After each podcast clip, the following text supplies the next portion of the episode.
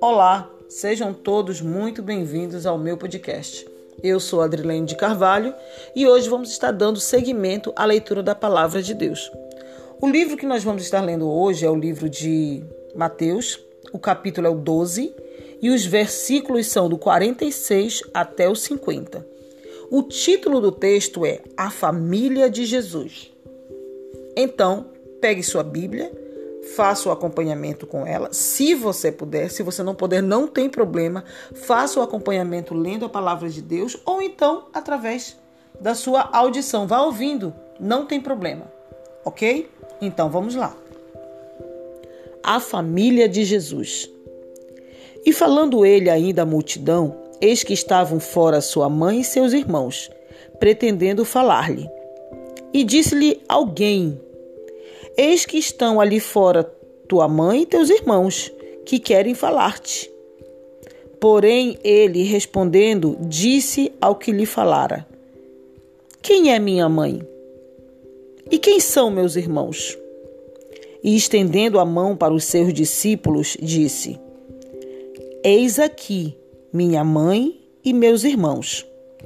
Porque qualquer que fizer a vontade de meu Pai, que está nos céus, este é meu irmão e irmã e mãe. Aqui nós fizemos essa leitura dessa palavra. Aparentemente são versos tão pequenos, são apenas cinco versos. Mas olha a magnitude, a magnitude dessa palavra.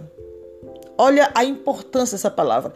Quando Jesus estava com seus discípulos, com certeza ele estava falando do reino de Deus, ele estava pregando a palavra de Deus, ele estava falando do reino, do, do amor de Deus, do propósito que Deus tinha com os discípulos e com todos aqueles que estão na terra. Porque Deus ele tem um propósito sobre a vida de cada um de nós. A Bíblia não fala quem foi que falou, mas disse: E disse-lhe alguém. A Bíblia nem cita quem foi aquela pessoa. Olha só a desimportância daquela pessoa. Desimportância do que aquela pessoa falou. Não a pessoa em si como ser humano, mas as suas palavras, a colocação das suas palavras. Então nós podemos observar que Jesus ele veio com um propósito, ele era focado, ele não perdia o foco. Ele não perdia o alvo.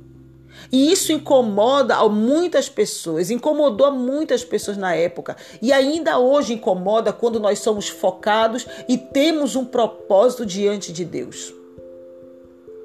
E naquele momento quiseram tirar o foco de Jesus, dizendo: Ó, oh, tua mãe e teus irmãos estão aí fora. Estão querendo falar com você.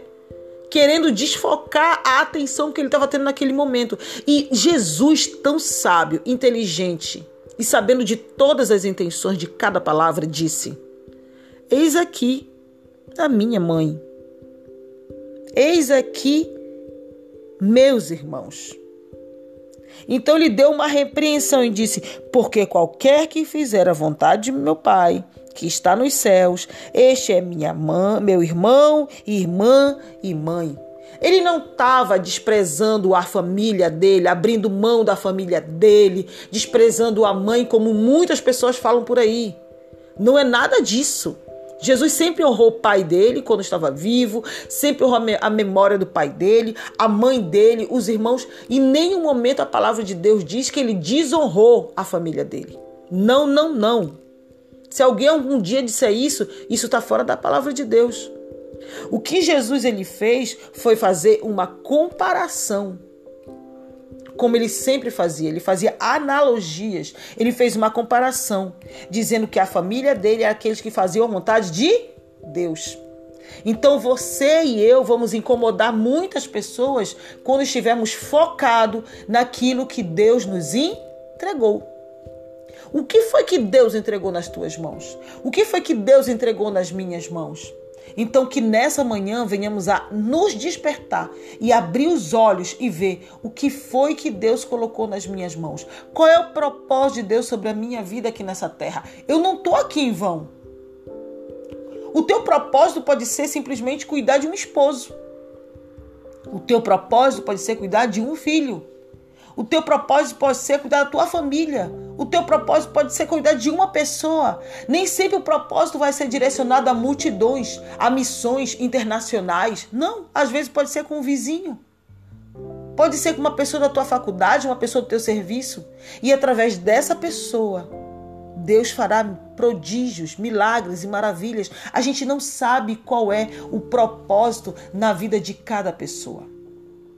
Então venhamos a ficar atentos e despertar nessa manhã para o propósito de Deus sobre as nossas vidas. Então que você venha ficar com essa palavra. Eu senti muito no meu coração de fazer uma oração junto com você. Eu espero que essa oração abra o teu e o meu entendimento. Amém? Então vamos orar juntos. Bendito Deus e bendito Pai, neste dia, neste momento de hoje, eu te peço, Senhor, perdão pelas minhas falhas e os meus pecados. Senhor, Dai-nos força para caminharmos diante da tua presença e que possamos fazer a tua vontade nessa terra. Que o teu propósito sobre as nossas vidas se cumpra e que o Senhor mostre qual é o teu propósito, o teu real propósito sobre a vida de cada um de nós. Senhor, abençoa essa pessoa que está ouvindo esse podcast. Quebra todo o mal sobre a vida desta pessoa e que o Senhor faça grandes obras através do propósito na vida desta pessoa. Que o Senhor possa abençoar a sua vida em todas as áreas sentimental, ministerial, familiar, financeira, todas as áreas, saúde, todas, todas as áreas, até aquelas que eu não citei. E que o Senhor possa alcançar o máximo de pessoas possíveis através deste podcast. Abençoa, entra na sua casa, entra dentro do seu coração e dos seus pensamentos. Em nome do teu filho Jesus Cristo. É o que eu te peço e intercedo. Amém, Senhor. Obrigada por ter ficado comigo até esse momento. Que Deus te abençoe, te dê grandes vitórias e que, acima de tudo, te dê uma direção daquilo que você tem pedido tanto para Deus. Fique na paz e até a próxima, se Deus quiser. Tchau, tchau.